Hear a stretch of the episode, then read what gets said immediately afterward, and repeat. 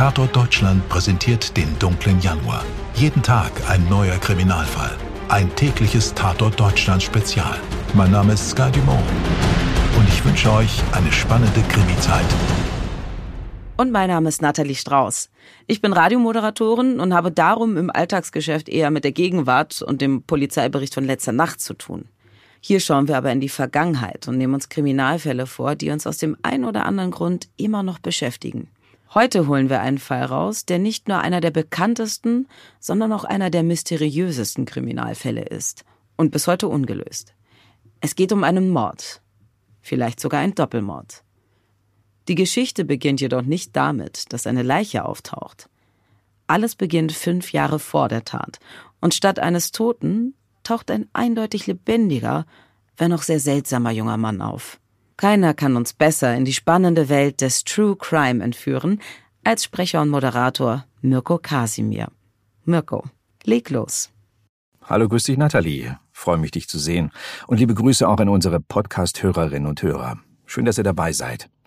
Heute reden wir über einen der bekanntesten Kriminalfälle überhaupt. Ich glaube, das kann man ohne Übertreibung sagen. Zu seiner Zeit war er nämlich das Gespräch, nicht nur in Deutschland, sondern in ganz Europa. Dieser Fall ist die Inspiration für zahllose Romane, Theaterstücke, Filme, Gedichte und Lieder. Und immer wieder wird darauf Bezug genommen. Und er hat sogar Eingang in psychologische Wörterbücher gefunden. Das Mysterium fängt aber schon damit an, dass nicht einmal sicher ist, dass es sich überhaupt um Morde handelt. Na sagen wir so, es ist umstritten. Denn beide Opfer beharrten darauf, dass sie ermordet wurden. Nein, nein, keine Angst. Wir sind nicht total abgedriftet und erzählen jetzt irgendeine Story mit Geistern und Seancen, in denen Opfer aus dem Jenseits jetzt nochmal ihre Mörder verraten. Aber es ist doch so. Krimis beginnen normalerweise damit, dass eine Leiche gefunden wird. In der Realität überleben die Opfer aber häufig und erliegen erst später ihren Verletzungen. Und vorher können sie manchmal noch eine Aussage machen. So war es auch hier. Der Fall beginnt also nicht damit, dass eine Leiche auftaucht. Es beginnt fünf Jahre vor der Tat und statt einer Leiche taucht ein eindeutig lebendiger, wenn auch sehr seltsamer junger Mann auf. Nürnberg, 26. Mai 1828.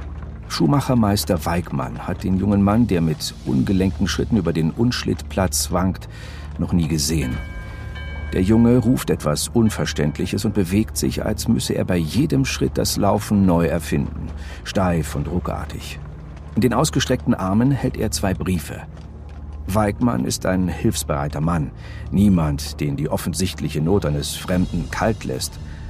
Und so geht er dem Jungen entgegen, fragt ihn nach Befinden und Begehr und erhält statt einer Antwort eine Adresse. Neue Torstraße. Ist das das Ziel des Jungen?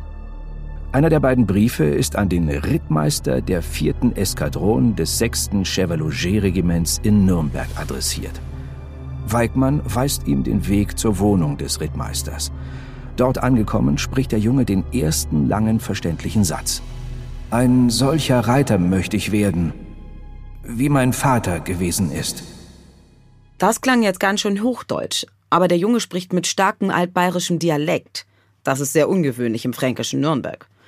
Und er spricht genauso unbeholfen, wie er läuft. Offenbar ist seine Zunge im Sprechen so wenig geübt wie seine Beine im Laufen. Ja, das muss schon eine ziemlich seltsame Situation gewesen sein. Nach einem kurzen Aufenthalt im Haus des Rittmeisters wird der junge Mann zur Polizeiwache geführt. Die Fragen, die ihm gestellt werden, scheint er nicht zu verstehen. Man hält ihn für einen hoffnungslos Zurückgebliebenen. Dann legt jemand Papier und Feder vor ihn auf den Tisch. Der Junge greift die Feder, tunkt sie in ein Tintenfass und dann schreibt er langsam und angestrengt, aber deutlich lesbar zwei Worte. Er schreibt seinen Namen. Kaspar Hauser. Der erste der beiden Briefe, die er bei sich hat, stammt angeblich von einem Tagelöhner von der bayerischen Grenze. Kaspar Hauser sei ein Findelkind, das er aufgenommen, aufgezogen und im Christentum unterrichtet habe, aber nie für die Tür gelassen hat. Nun wolle er Reiter werden.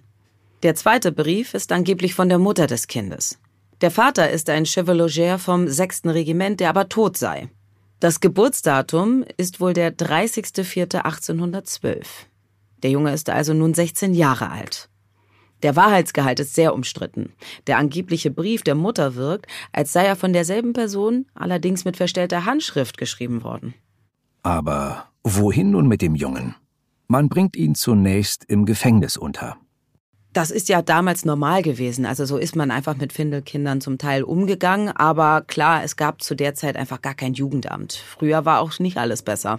Anfangs nimmt Kaspar Hauser nichts als Wasser und Brot zu sich, obwohl man durchaus versucht, ihn gut zu verköstigen.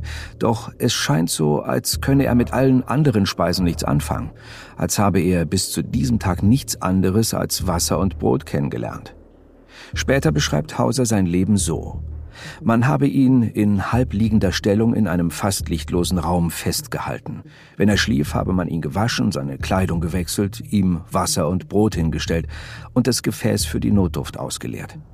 Erst kurz vor seiner Freilassung sei ein Mann bei ihm erschienen, habe ihn im Schreiben unterrichtet und durch unablässige Wiederholung beigebracht, den Satz zu sagen, ein solcher Reiter möchte ich werden.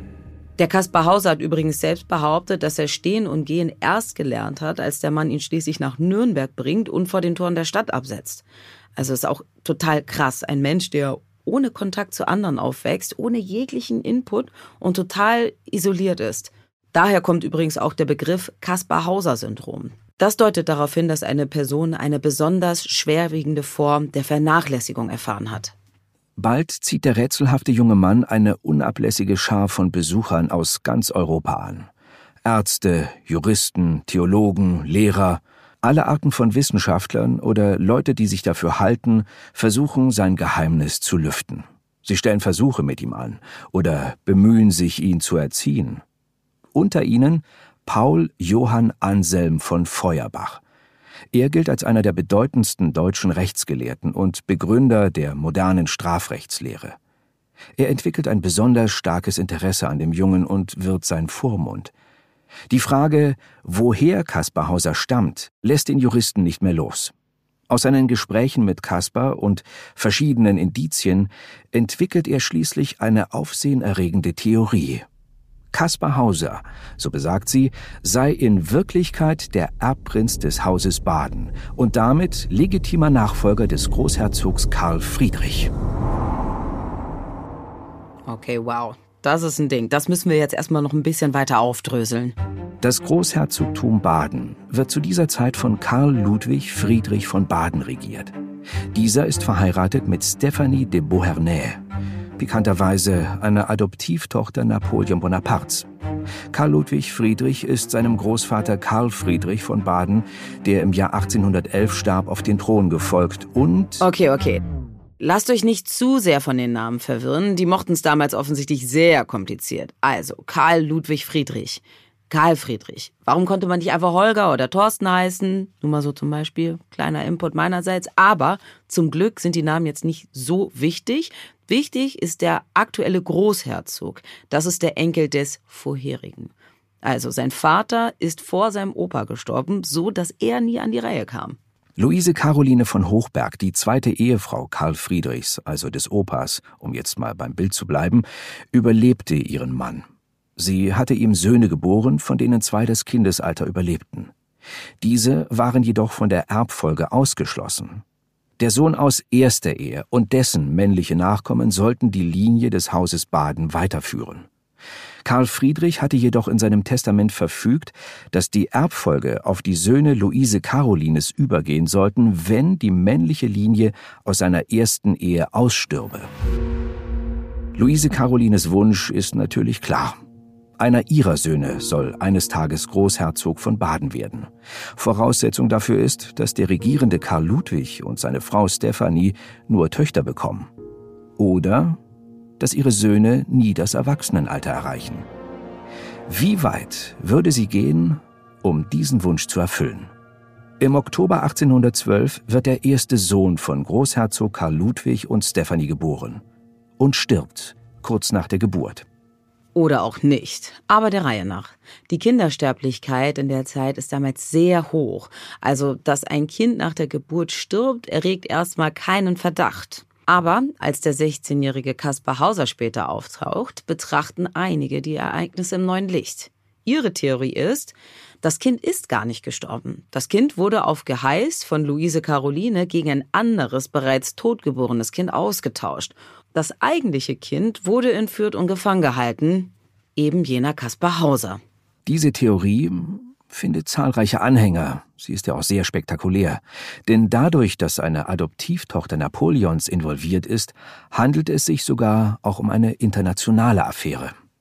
Die Erbprinzentheorie bekommt neue Nahrung, als am 29. Mai 1833 Feuerbach, wichtigster Vertreter der Erbprinzentheorie, Vormund und väterlicher Freund von Kaspar Hauser, überraschend stirbt. Man habe ihn vergiftet, behauptet er auf dem Sterbebett. Hat da jemand versucht, Spuren zu beseitigen? Schon vier Jahre zuvor, so scheint es, hat es einen geheimnisvollen Anschlag auf Kaspar Hauser selbst gegeben. Kaspar Hauser wohnt zu dieser Zeit im Haus des Lehrers Georg Friedrich Daumer. Am 17. Oktober 1829, so Kaspar Hauser selbst über die Tat, greift ihn im Keller des Hauses ein maskierter Mann mit einem Messer an und droht, Du musst doch noch sterben, ehe du aus der Stadt Nürnberg kommst. Er erkennt die Stimme des Mannes. Es ist derselbe, der ihn gefangen gehalten und schließlich von Nürnberg ausgesetzt hat. Kaspar Hauser kommt mit dem Schrecken und einer blutenden, aber harmlosen Stirnverletzung davon. Doch wer immer ihm nach dem Leben trachtet, gibt nicht auf und mehr als vier Jahre später hat er schließlich Erfolg. Am 14. Dezember 1833 wird Kaspar Hauser vermeintlich zur Besichtigung eines Brunnens im Schlossgarten Ansbach eingeladen. Als er dort eintrifft, ist der Hofgärtner, der als Absender auf der Einladung stand, nirgends zu finden. Kaspar Hauser ist allein. Als er sich abwendet und zurückgehen möchte, spricht ihn ein bärtiger Mann an und reicht ihm einen Beutel. Kaspar greift nach dem Beutel und der Mann sticht ihn ohne Vorwarnung nieder. Drei Tage später, am 17. Dezember 1833 gegen 22 Uhr, stirbt Kaspar Hauser an den Folgen der Stichverletzung. Wer hat Kaspar Hauser ermordet? Wenn die Erbprinzentheorie stimmt, liegt ein Verdacht nahe. Und zwar, jemand wollte den leiblichen Sohn von Karl Ludwig und legitimen Erben des Großherzogtums Baden ein für allemal beseitigen. Ja, die Vermutung liegt nahe. Inzwischen nämlich hat sich der Wunsch von Luise Caroline erfüllt. Nachdem auch der zweite Sohn Karl Ludwigs im Säuglingsalter gestorben war, ging die Erbfolge auf ihre Söhne über. Seit 1830 regiert ihr Sohn Leopold als Großherzog Karl Leopold I. Friedrich von Baden. Und seine Regentschaft wäre unrechtmäßig, wenn Kaspar Hauser wirklich der wäre, für den ihn manche halten. Neben der Erbprinzentheorie gibt es aber zahlreiche weitere. Unter anderem wurde Kaspar Hauser für den wiedergeborenen Jesus Christus gehalten. Schwierig. Ich glaube, das können wir ausschließen. Eine Theorie hat schon damals genauso viele oder sogar mehr Anhänger als die Geschichte vom vertauschten Prinzen. Und zwar die Betrugstheorie. Diese besagt, Kaspar Hauser war einfach nur ein Hochstapler. Er ist niemals gefangen gehalten worden, hat sich alles ausgedacht. Ja, das war einfach nur eine große Story. Und ganz sicher sei er kein Erbfolger des Großherzogs. Naja, also einiges spricht für diese Theorie.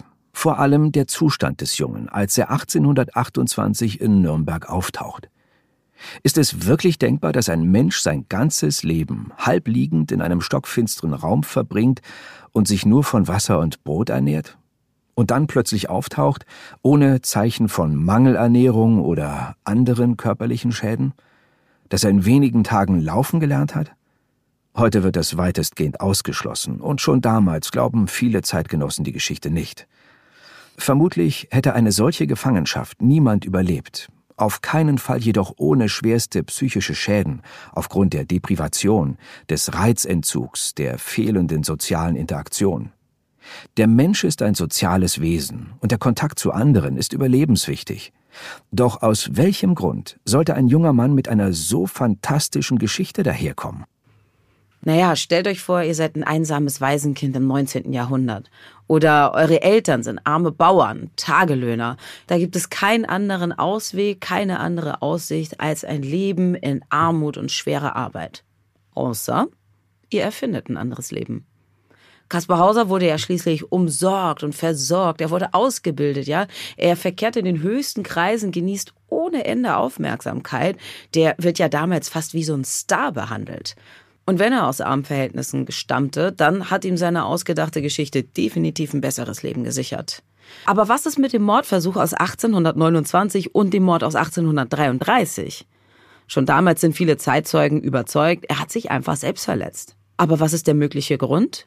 Die Aufmerksamkeit, die ist geschwunden, also hat er den Entschluss gefasst, sich selbst zu verletzen und zack, war wieder zurück im Mittelpunkt. Das ging aber beim zweiten Versuch deutlich daneben, da hat er sich nämlich tödlich verletzt. König Ludwig I. von Bayern setzt die für damalige Verhältnisse unglaubliche Summe von 10.000 Gulden Belohnung für die Ergreifung des Täters aus. Ohne Erfolg. Nach Abschluss der Untersuchung 1834 kommt das Kreis- und Stadtgericht Ansbach zu der Schlussfolgerung, dass es erhebliche Zweifel gäbe, ob ein Mord von fremder Hand an Hauser verübt oder überhaupt ein Verbrechen an ihm begangen wurde. Und ein gewisser Polizeirat Merker entscheidet auf Selbstverwundung ohne Tötungsabsicht. Der Tod Feuerbachs, der auf dem Sterbebett behauptete, vergiftet worden zu sein, wird durchaus plausibel als Folge eines Schlaganfalls geschildert. Letztlich geklärt ist der Fall Kaspar Hauser bis heute nicht. Aus wissenschaftlicher Sicht scheint die Betrugstheorie viel plausibler. Doch die Geschichte vom vertauschten Prinzen hat noch immer viele Anhänger. 1996 und 2001 wurden DNA-Untersuchungen angestellt. Unter anderem mit Blut von der Hose, die Kaspar Hauser am Tag des Mordes oder der Selbstverwundung getragen haben soll, an der vermutlich von ihm stammenden Haarlocke und an seinem Hut. Man wollte herausfinden, ob Kaspar Hauser mit den lebenden Nachkommen der Großherzogin Stephanie, also der mutmaßlichen Mutter des angeblichen Erben, verwandt ist. Die Ergebnisse von 1996 schienen das auszuschließen. Die spätere Untersuchung brachte kurz zusammengefasst das Ergebnis vielleicht, vielleicht aber auch nicht. Tja, und da sind wir wieder da, wo wir waren. Die kriminalistische Wunderwaffe DNA-Analyse kann einfach nicht immer endgültige Gewissheit bringen. Vor allem, wenn das Verbrechen fast 200 Jahre zurückliegt und niemand ganz sicher sein kann, welche Spuren und Relikte 100% authentisch sind und die ganze Zeit über unangetastet blieben. Ja, vermutlich müssen wir einfach mit der Ungewissheit leben. Wer war Kaspar Hauser? Wurde er ermordet? Und wenn ja, von wem? Und warum? Es wurden viele Bücher darüber geschrieben, viele Filme gedreht, viele gelehrte und weniger gelehrte Schriften darüber verfasst. Letztlich muss wohl jeder selbst entscheiden, was er aus der Geschichte macht. Auf alle Fälle ist es eine Geschichte, die wohl jeden von uns fasziniert. Ich finde, diese Geschichte hat die Züge eines, wenn auch grausamen Märchens. Okay, schon klar, die meisten historischen Märchen sind teils sehr grausam, aber diese Geschichte bietet Stoff für Anhänger von Verschwörungstheorien, Kriminalgeschichten und Boulevardthemen. Kurzum, den Stoff für einen großen Blockbuster. Und natürlich würde man es ihm, Kaspar Hauser, gönnen, nach Jahren des Martyriums, dass er als Kind in einem Verlies eingesperrt war und nun als Prinz weiterleben könnte. Und damit so eine Art Wiedergutmachung zu bekommen. Wie im Märchen halt. Dass die Geschichte mit einem Happy End endet. Was aber leider hier nicht geschehen ist. Das Mysterium, der Mythos bleibt erhalten. Ich finde, die Geschichte zeigt auch wieder, wie wichtig es ist, dass wir als Menschen die Community brauchen. Wir brauchen Liebe, wir brauchen ein soziales Umfeld. Das ist damals wie heute einfach unverändert. Gleichzeitig zeigt die Geschichte aber auch, was für drastische Auswirkungen die Vernachlässigung von Kindern haben kann. Und deswegen bin ich froh, dass es bei uns mittlerweile etwas gibt wie Jugendämter. Es ist nicht immer perfekt, aber immerhin gibt es Menschen, die hinschauen und an die wir uns wenden können, wenn uns etwas in unserem Umfeld auffällt. Und damit sind wir am Ende der heutigen Episode. Leider müssen wir euch eine endgültige Klärung des Falls schuldig bleiben. Daran haben sich schon viele versucht und sind gescheitert. Eins ist aber sicher, Leben und Sterben von Kaspar Hauser werden noch viele Generationen faszinieren und Stoff für zahllose Geschichten liefern. Und vielleicht taucht eines Tages doch noch der alles entscheidende Hinweis auf. Wir danken euch fürs Zuhören und hoffen, dass ihr bei der nächsten Folge wieder dabei seid. Bei Tatort Deutschland Spezial. Euer Mirko und eure Nathalie. Die faszinierende Geschichte von Kaspar Hauser erzählen wir mit Schriften des Kaspar Hauser Forschungskreises am Karl-König-Institut sowie Artikelauszügen aus National Geographic, Stern sowie dem Artikel Kaspar Hauser, der junge Mann, der aus dem Nichts kam, aus der Süddeutschen Zeitung aus dem Jahr 2019. Redaktion Stefan Netzeband und Antonia Heyer. Produktion Serda Denis. Dir hat diese Folge von Tatort Deutschland gefallen? Du bekommst von True Crime einfach nicht genug. Dann hör jetzt in unsere weiteren Folgen rein. Hier warten mehr als 200 spannende Fälle auf dich, wie das Verschwinden von Rebecca Reusch, der Prozess gegen O.J. Simpson oder die Entführung von Ursula Herrmann. Wir hören uns bei Tatort Deutschland.